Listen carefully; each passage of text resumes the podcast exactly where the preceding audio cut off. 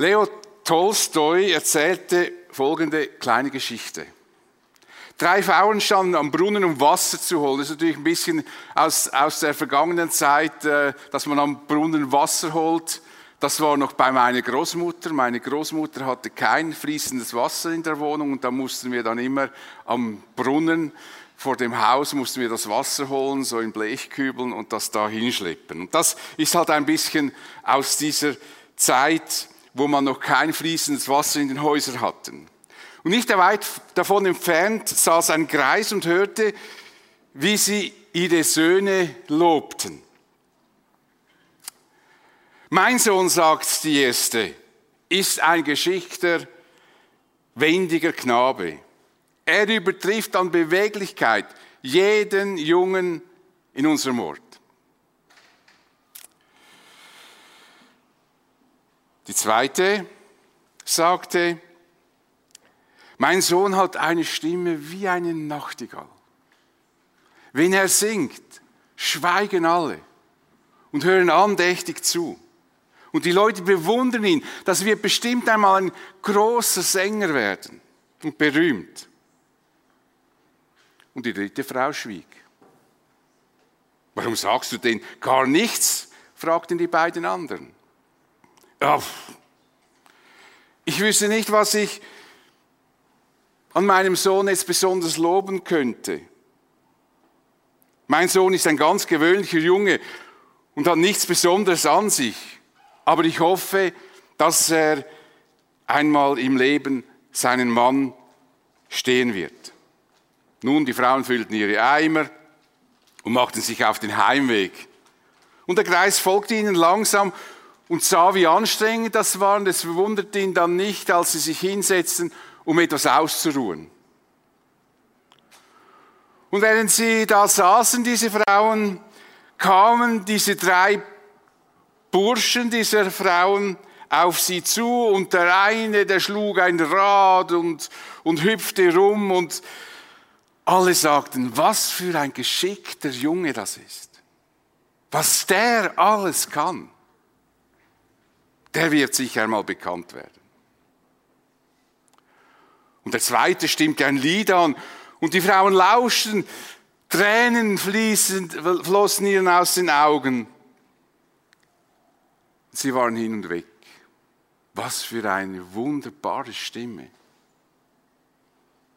Und der dritte Junge lief zu seiner Mutter, ergriff den schweren Eimer und trug ihn heim. Die Frauen wandten sich an den Greisen und fragten, was sagst du zu unseren Söhnen? Eure Söhne? entgegnet der Greis. Ich habe nur einen einzigen Sohn gesehen. Es ist meistens nicht das Spektakuläre, das unseren Charakter und unsere Reife sichtbar macht. Oft sind es die unscheinbaren Handlungen, so wie dieser Sohn, der ganz selbstverständlich der Mutter das Wasser nach Hause trägt. Und das gilt auch für unser Leben als Christen. Es sind nicht die spektakulären Gaben und Wunder, die wir vielleicht bewirken und über die wir uns wirklich freuen dürfen. Der Charakter und die Reife zeigt sich in unserem ganz normalen Leben.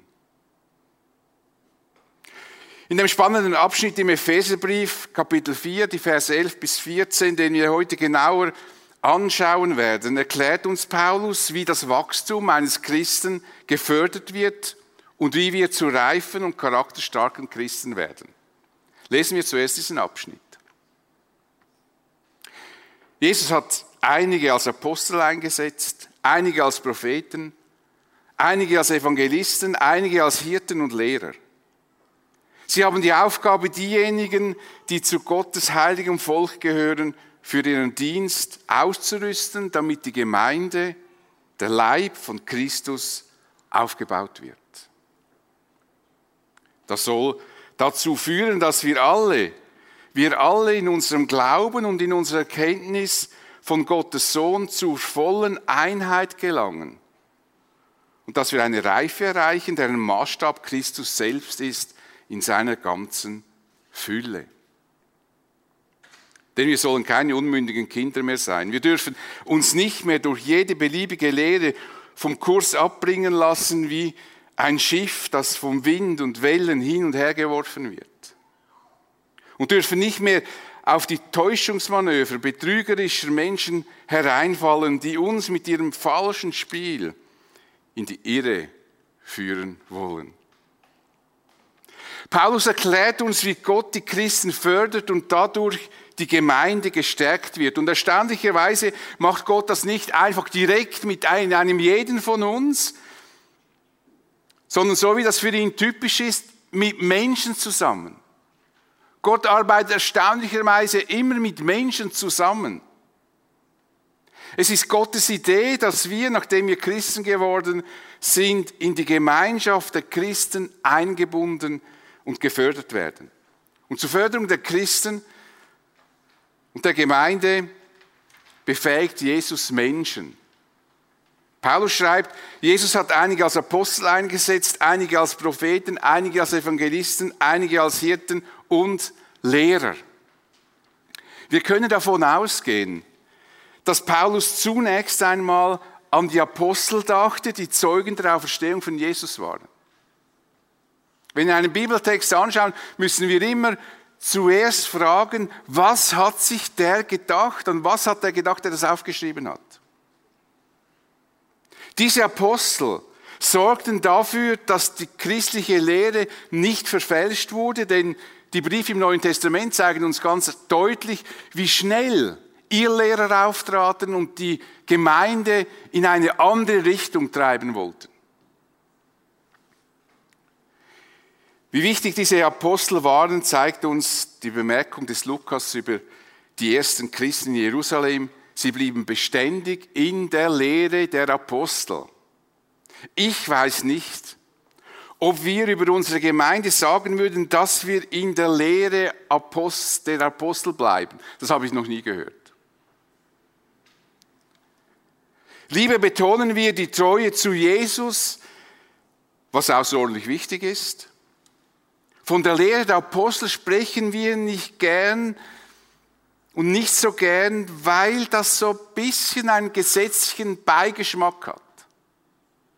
So Lehre, Dogmen, da haben man Jahrhunderte drüber gestritten und darum gestritten, was ist jetzt recht?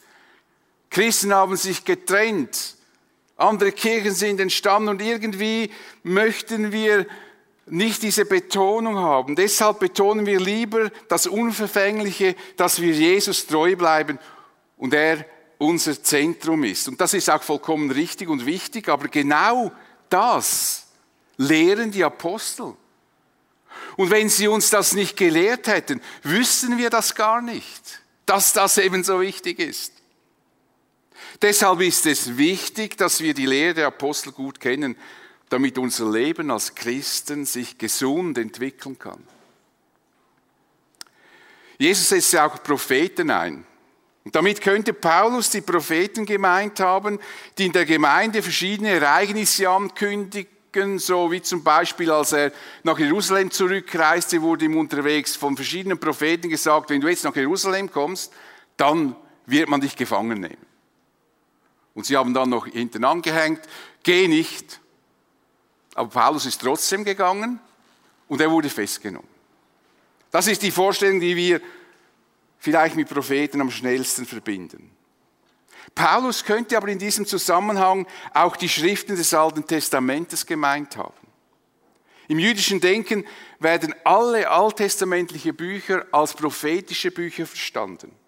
Als Propheten, auch Mose war ein Prophet. Und jeder Autor im Alten Testament ist ein Prophet im Denken der Juden.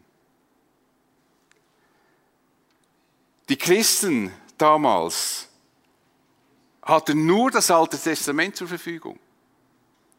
Sie erklärten Leben, Tod, Auferstehung und Himmelfahrt von Jesus aufgrund dieser Propheten, dieser prophetischen Schriften. Das sehen wir an der Bemerkung in der Apostelgeschichte über Juden in Beröa.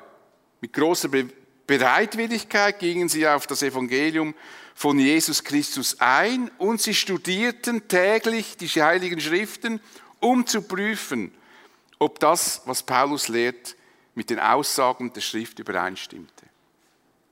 Diese Schriften waren die Schriften, die wir heute im Alten Testament vorliegen haben. Und Jesus, der nach seiner Auferstehung einige Jünger auf dem Weg nach Emmaus getroffen hat, erklärt ihnen, was geschehen war, ebenfalls aufgrund dieser Propheten. Lukas berichtet, Jesus fing an bei Mose und allen Propheten und legte ihnen aus, was in den Schrift, in der ganzen Schrift von ihm gesagt war. Das wäre übrigens eine sehr gute und ausgezeichnete Übung für uns, wenn wir mal lernen würden oder mal versuchen würden, das Evangelium aufgrund des Alten Testaments zu erklären. Denn das machten die ersten Christen. Und nicht einfach aufgrund des Neuen Testaments. Nun, wenn Paulus mit den Propheten die Schriften des Alten Testamentes meinte, dann könnten wir sagen, dass wir mit dem Alten Testament die Botschaft der Propheten und mit dem Neuen Testament die Lehre der Apostel in Händen halten. Mir ist natürlich bewusst, dass das, was ich jetzt euch erkläre, nicht unumstritten ist. Eine weit verbreitete Ansicht ist, und die man zu Recht haben kann, dass es heute noch Apostel und Propheten gäbe und es wird dann konsequenterweise überlegt, welche Leute das heute sein könnten und welche Aufgaben sie wahrnehmen. Man spricht dann vom fünffältigen Dienst an der Gemeinde. Das könnt ihr bei Google selber nachschauen. Da könnt ihr fünffältiger Dienst eingeben und dann habt ihr all diese diese Abhandlung. Das kann man so sehen. Wenn, wenn, man, äh, wenn man das so sehen will, dann ist halt dann die Frage steht dann im Vordergrund, wer ist jetzt unter uns der Prophet, wer ist der Apostel? Und dann gibt es da verschiedene Varianten, aber auf die will ich jetzt gar nicht eingehen. Könnt ihr euch dann selber eine Meinung bilden und könnt sagen, nee, nee, das, was Zürich gesagt hat, das sehe ich anders. Aber dann ist es schon mal gut, dass ihr euch damit auseinandergesetzt habt. Ich kann auf jeden Fall gut damit leben, wenn jemand das so versteht. Ich aber bin überzeugt, dass es heute Apostel in dem Sinn, wie Paulus sie verstanden hatte, nicht mehr gibt. Denn ein Apostel hatte Jesus nach seiner Auferstehung mit eigenen Augen gesehen und wenn das nicht der Fall war, konnte er nicht Apostel sein. Nicht in dem Sinn, wie das Paulus versteht. Und obwohl ich der Überzeugung bin, dass es auch heute noch Propheten gibt, meine ich, dass Paulus in diesem Zusammenhang eher von den Propheten des Alten Testaments sprach und an sie dachte. Und in diesem Zusammenhang finde ich es interessant, wie in der Offenbarung das neue Jerusalem beschrieben wird. Das einmal vom Himmel herabkommen wird. Und dieses neue Jerusalem hat zwölf Stadttore. Jerusalem hatte zwölf Tore und auf den Toren zwölf Engel und Namen darauf geschrieben, nämlich die Namen der zwölf Stämme Israels. Diese Stämme Israels stehen für die alttestamentliche Zeit und für die Versprechen, die Gott dem Volk Israel gegeben hatte und somit auch für die Überlieferung der Propheten des Alten Testaments. Ohne die wir von den grundlegenden Ereignissen für unseren Glauben nichts wüssten die für uns sehr wichtig sind, um ein gutes Fundament in unserem Glauben zu haben. Und die Stadt wurde auch auf zwölf Grundsteinen gebaut. Die Mauer der Stadt hatte zwölf Grundsteine und auf ihnen die zwölf Namen der zwölf Apostel des Lammes.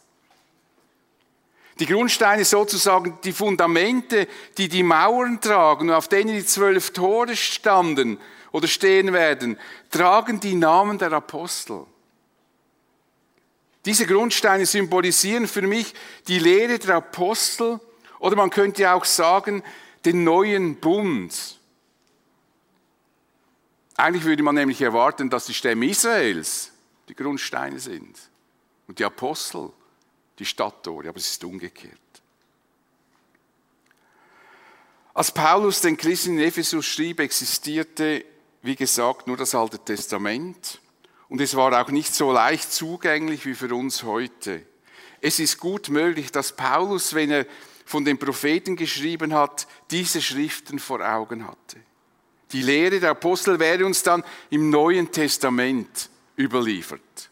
So sehe ich das. Verstehe ich das. Gott setzt weitere Menschen ein, die er befähigt, die Christen im Wachstum zu unterstützen. Jesus setzt einige als Evangelisten, einige als Hirten und einige als Lehrer ein. Die Leute tun ihren Dienst aufgrund der, der gelegten Fundamente der Propheten und Apostel. Sie tragen keine neue Lehren in die Gemeinde hinein, sondern sie lehren und handeln aufgrund dessen, was vorgegeben ist von der Lehre der Apostel und der Propheten. Dieses Konzept, diese Art zu lehren und Gemeinde oder, oder Reich Gottes zu fördern, finden wir schon im Alten Testament. Denn über Esra wird gesagt, Esra hatte sich mit ganzem Herzen der Aufgabe gewidmet, das Gesetz des Herrn zu erforschen und zu befolgen und die Israeliten seine Vorschriften zu lehren und damit sie sich in ihrer Lebensführung und Rechtsprechung daran hielten. Das ist das Konzept. Zuerst selber forschen, dann sich selber daran halten und dann unterweisen. Und damals war natürlich äh, gemeint die fünf Bücher Mose mit dem Gesetz. So unterstützen die Evangelisten, Hirten und Lehrer die Christen und fördern damit ein gesundes Wachstum in der Gemeinde. Das sind außerordentlich wichtige Aufgaben, die diese Leute haben. Sie haben die Aufgabe, diejenigen, die zu Gottes heiligem Volk gehören, für ihren Dienst auszurüsten, damit die Gemeinde, der Leib von Christus, aufgebaut wird. Im Blick steht also nicht der einzelne Christ. Das ist für uns ein bisschen schwierig zu, zu erfassen, weil wir so individualistisch denken. Natürlich ist der einzelne Christ sehr wichtig. Und natürlich wächst die Gemeinde über den einzelnen Christen, der wächst. Aber schlussendlich geht es um etwas viel Größeres. Um den Leib Christi. Um die Gemeinde. Um die Kirche. Die Gläubigen sollen lernen, sich am Gemeindeleben zu beteiligen, damit die Gemeinde auferbaut wird. Den Christen in Korinth schrieb Paulus, Jesus ist deshalb für alle gestorben, damit die, die leben, nicht länger für sich selbst leben, sondern für den, der für sie gestorben und zu neuem Leben erweckt worden ist. Finde ich schon noch sehr bemerkenswert. Christen leben für Christus und nicht für sich selbst. Gott dreht sich nicht wie die Erde um uns herum und beschäftigt sich damit, dass er uns alle Wünsche von den Augen ablesen kann. Nein, Gott hat für uns das Beste schon getan. Das Größte hat er gemacht. Er hat seinen Sohn in die Welt geschickt. Er hat ihn geopfert, damit wir uns mit ihm versöhnen können. Ein größeres Geschenk, und ich kann das nicht genug sagen, ein größeres Geschenk kann uns Gott nicht mehr machen. Das größte Geschenk, das ein Mensch je empfangen hat, empfangen wir in Jesus Christus. Größer geht nicht. Wenn du in der Arbeit befördert wirst und du denkst, Gott hat das bewirkt, das ist wunderbar. Aber es ist nie größer. Nie größer als das, was du in Christus bekommen hast. Jetzt dreht sich unser Leben um Gott, deshalb kommen wir zusammen zum Gottesdienst. Wir verehren ihn, wir beten ihn an. Wir sind die Erde und Gott ist die Sonne. Jetzt können wir das Leben führen, das erfüllend ist und für das wir geschaffen wurden. Jetzt können wir in unsere ursprüngliche Bestimmung finden. Das heißt erfülltes Leben. Apostel, Propheten, Evangelisten, Hirten und Lehrer arbeiten auf ein wichtiges Ziel hin, denn das soll dazu führen, dass wir alle in unserem Glauben und in unserer Erkenntnis von Gottes Sohn zu voller Einheit gelangen und dass wir eine Reife erreichen, deren Maßstab Christus selbst ist, in seiner ganzen Fülle. Wir sollen Jesus besser kennenlernen. Wenn wir Jesus besser kennenlernen, werden wir zu reifen und erwachsenen Christen. Ich finde das ein unglaublich spannender und außerordentlich wichtiger Gedanke, den Paulus hier erwähnt. Wenn wir Christen werden, haben wir verstanden, was Jesus für uns am Kreuz getan hat und wir haben begriffen, dass er der Sohn Gottes ist. Aber wir kennen Jesus noch nicht so gut, weil wir ihn noch nicht lang kennen. Das ist wie wenn ich eine neue Arbeitsstelle antrete und meine Arbeitskollegen kennenlerne. Ich weiß dann, wer diese Menschen sind. Ich kenne vielleicht dann auch ihre Namen und ihre Funktion in der Firma. Aber mehr weiß ich noch nicht. Wenn mich jemand fragen würde, ja, kennst du den Hans, der dort arbeitet? Ja, den kenne ich. Ich habe ihn eben gerade kennengelernt. Aber je länger und intensiver ich mit diesen Leuten zusammenarbeite, desto besser lerne ich sie kennen. Und so ist es auch, wenn uns Jesus zum ersten Mal begegnet. Wir kennen ihn und wissen, wer er ist, aber wir werden im Laufe der Zeit ihn immer besser kennenlernen. Diesen Wachstumsprozess vergleicht die Bibel manchmal mit einer Geburt.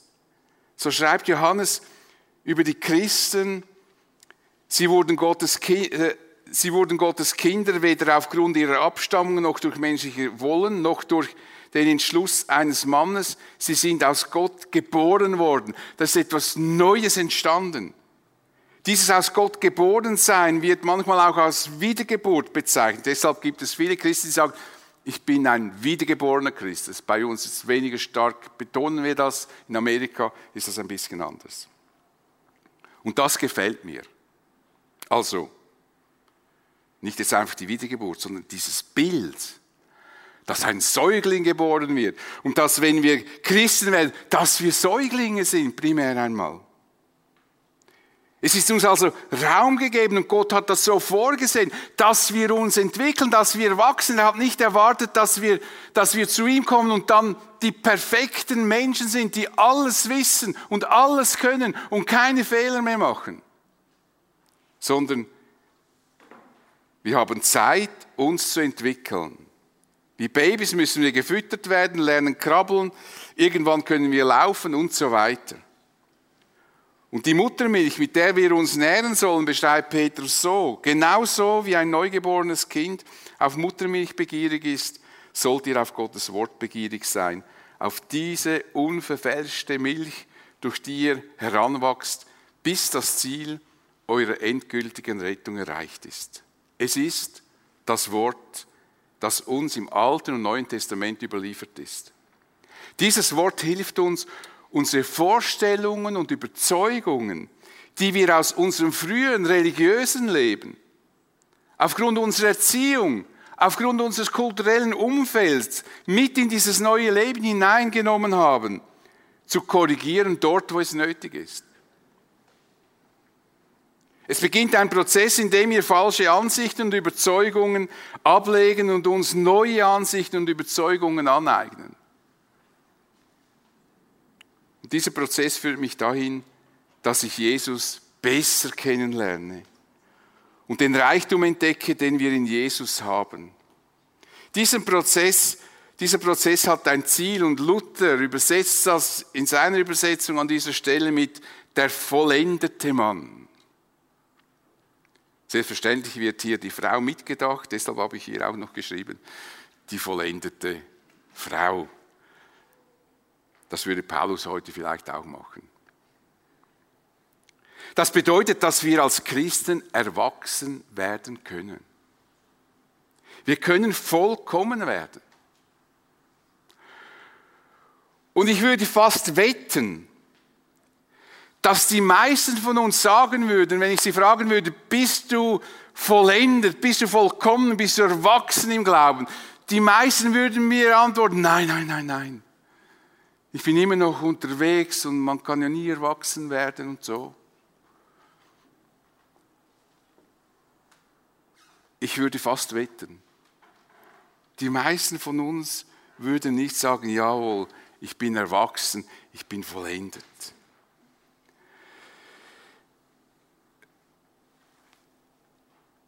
Ja, in diesem Leben würden wir das gar nie erreichen können. Das ist manchmal so tief in uns eingebrannt. Und wenn das so wäre, dann hätte Paulus hier etwas Falsches erzählt oder er hätte die Latte so hoch gesetzt, dass jeder einfach scheitern muss. Persönlich muss ich ganz offen sagen, finde ich es manchmal unerträglich, wenn wir als Christen immer klein gehalten und klein geredet werden.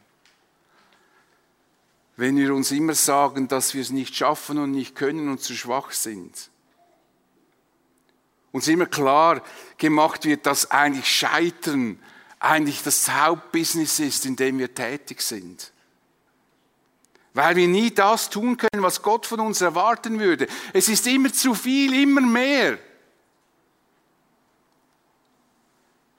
Das macht uns schlussendlich krank oder gleichgültig. Weil wir denken, die Latte ist so hoch, das schaffe ich nie. Ich kann nie ein Ziel erreichen. Ich bin immer ein armes Würstchen. Aber es kann doch nicht sein, dass ich nach jeder Bibelstunde, jeder Bibellese, jeder Predigt irgendetwas Neues lernen müsste. Immer irgendetwas noch anders machen. Das ist ja ein völliger Stress. Und das kann kein Mensch ernsthaft durchhalten. Ich kann mich nicht konstant verändern und verwandeln. Ich weiß nicht, wie viele Christen an dem zerbrochen sind und auch Gemeinden verlassen, weil sie das nicht mehr ertragen. Dieser ständige Push und dieses ständige Wissen, selbst wenn ich mit, dem, mit meinen besten Kräften drangehe, ich schaffe es einfach nie. Die anderen sind immer besser. Wir können als Christen im Glauben erwachsen werden. Und ich denke, viele von uns, die da hier drin sitzen, sehr viele, sind im Glauben erwachsen. Vollendete Männer und vollendete Frauen. Das bedeutet nicht, dass wir perfekt sind oder alles richtig machen. Dass wir uns nie mehr, dass wir nie mehr sündigen würden. Aber es heißt, dass wir in unserem Glauben an Jesus gefestigt sind. Dass wir nicht so schnell aus der Fassung zu bringen sind. Wir hinterfragen nicht jeden Schicksalsschlag, nach jedem Schicksalsschlag die Liebe Gottes. Und so wie wir das mit unserem Körper machen, der ja auch nicht ins Unendliche wächst, pflegen wir unseren Glauben. Genauso wie wir essen müssen als auch Erwachsene, essen wir auch als erwachsene Christen. Wir ernähren uns weiter von diesem Wort. Es muss da und dort etwas aufgefrischt werden, was vergessen gegangen ist. Da und dort braucht es Korrekturen, natürlich.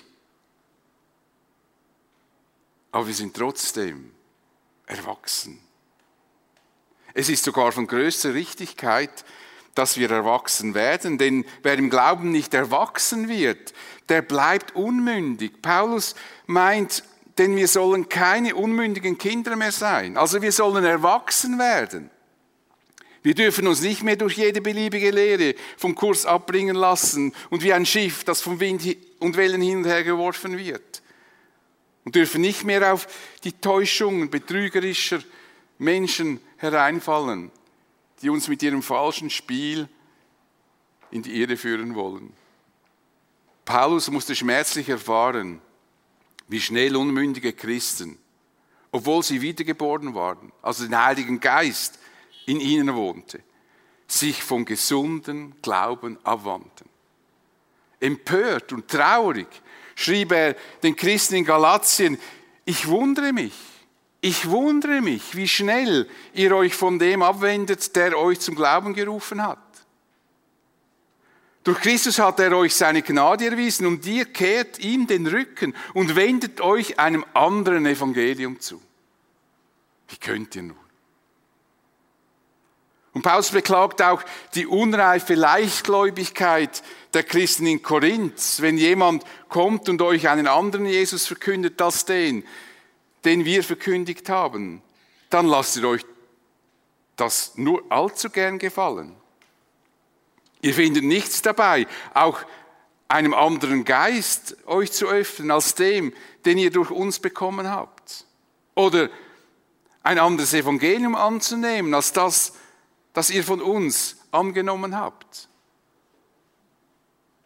Erstaunlich, oder? Es gäbe noch viele solche Beispiele im Neuen Testament, die uns zeigen, wie unreife Christen sich vom gesunden, von der gesunden Lehre abwandten. Im Hebräer wird den Christen sogar vorgeworfen, dass sie nicht erwachsen geworden seien, sondern sich noch immer in einer beschämenden Kindlichkeit befänden. Das klingt dann im Originaltext so, eigentlich müsstet ihr längst in der Lage sein, andere zu unterrichten. Stattdessen braucht ihr selbst wieder jemand, der euch die grundlegenden Wahrheiten der Botschaft Gottes lehrt. Ihr habt sozusagen wieder Milch nötig statt fester Nahrung. Und das macht die Christen gar nicht wirklich lebensfähig, eben nicht mündig. Denn es heißt weiter, wer nur Milch verträgt, ist ein Kind und hat noch nicht die nötige Erfahrung, um sein Leben so zu gestalten, wie es nach Gottes Wort richtig ist. Der ist noch nicht erwachsen geworden. Der ist nicht mündig geworden. In welchem Stadium befinden wir uns wohl? Sind wir schon reife und erwachsene Christen, die ihr Lehren erkennen und ihnen widerstehen können? Oder sind wir immer noch unmündige Christen, die von jedem Windstoß, von jeder Welle der Lehre, von jedem Schicksalsschlag sofort aus der Bahn geworfen werden und alles, was wir bis dahin geglaubt haben, wieder hinterfragen? Nochmals neu aufrollen? Erwachsen werden wir, indem wir Jesus besser kennenlernen. Und das tun wir hauptsächlich, indem wir uns mit der Bibel beschäftigen. Eine große Kirche in Amerika hat eine Untersuchung gemacht. Sie wollten wissen, und das war wirklich eine große, also x tausend Mitglieder, äh, die wollten wissen, wo und wie wachsen unsere Leute am meisten? Wo ist der Wachstumsmotor? Und dann haben sie das herausgefunden. Also das darf ich jetzt ehrlich sagen, das wusste ich auch schon. Aber es hat mich gefreut, dass sie das mit einer wirklich seriösen wissenschaftlichen Untersuchung herausgefunden haben, dass das persönliche Bibelstudium und die Vermittlung gesunder Lehre die Triebfeder und Wachstum für die Gemeinde und für die Gläubigen schlechthin ist. Also da ist die Nahrung. Da ernähren wir uns. Der Wachstumsprozess hat ein klares Ziel. Jeder für sich und wir als Gemeinde sollen gemeinsam Jesus besser kennenlernen. Dazu setzt Jesus Propheten, Apostel, Evangelisten, Hirten und Lehrer ein. Das ist das Anliegen des Paulus für die Christen in Ephesus. Und es wäre auch sein Anliegen für uns heute, dass wir in Jesus gegründet sind und dass wir und das, das bei uns folgende Auswirkungen hat. Paulus schreibt, das wird euch dazu befähigen, zusammen mit allen anderen, die zu Gottes heiligem Volk gehören, die Liebe Christi in allen ihren Dimensionen zu erfassen. In ihrer Breite, in ihrer Länge, in ihrer Höhe und in ihrer Tiefe. Ja, sagt Paulus, ich bete darum, dass ihr seine Liebe versteht die auch weit über alles Verstehen hinausgeht. Und dass ihr auf diese Weise mehr und mehr mit der ganzen Fülle des Lebens erfüllt werden, das bei Gott zu finden ist. Also der Schlüssel ist Christus selbst. In ihm, wenn wir verstanden haben, wer er ist in der Tiefe, dann werden wir immer reifer. Ich wünsche mir, dass in unserer Gemeinde die Bibel an Bedeutung und Respekt gewinnt, denn sie öffnet uns die Schätze, die uns von Gott geschenkt sind. Sie lässt uns verstehen, um was es im Leben und im Glauben geht. Sie unterstützt uns im Erwachsenwerden und im Erwachsensein. Denn wir sollen keine unmündigen Kinder sein, mehr sein. Wir dürfen uns nicht mehr durch jede beliebige Lehre vom Kurs abbringen lassen, wie ein Schiff, das vom Wind und Wellen hin und her geworfen wird. Und dürfen nicht mehr auf die Täuschungsmanöver betrügerischer Menschen hereinfallen, die uns mit ihrem falschen Spiel in die Irre führen wollen. Ich bete mit uns. Ich danke dir, Vater, dass du ein großer, gnädiger, barmherziger Gott bist. Ich danke, Herr Jesus, dass du in diese Welt gekommen bist und für uns und für unsere Schuld am Kreuz gestorben bist. Und ich danke für das neue Leben, das wir bekommen, wenn wir an dich glauben und dir vertrauen. Dass wir in eine Gemeinschaft hineingestellt sind und dass wir wachsen dürfen und dass wir erwachsen werden können. Und ich danke dir, dass ja viele von uns wirklich erwachsen sind. Und so hilf uns, dass wir auch als Erwachsene leben, das pflegen, was zu pflegen ist, die Korrekturen dort anzubringen, wo sie noch nötig sind. Und hilf denen, die noch am Erwachsenwerden sind, dass sie sich gesund auch in unserer Mitte entwickeln können. Wir danken dir, dass du der bist, der auch über dieses Wachstum wacht. Und wir danken dir auch, dass du uns die Bibel in die Hand gegeben hast, die uns Orientierung gibt und uns hilft, auch zu verstehen, was richtig und was falsch ist, was dir gefällt und was dir weniger gefällt. Ich lobe und preise deinen wunderbaren Namen. Amen.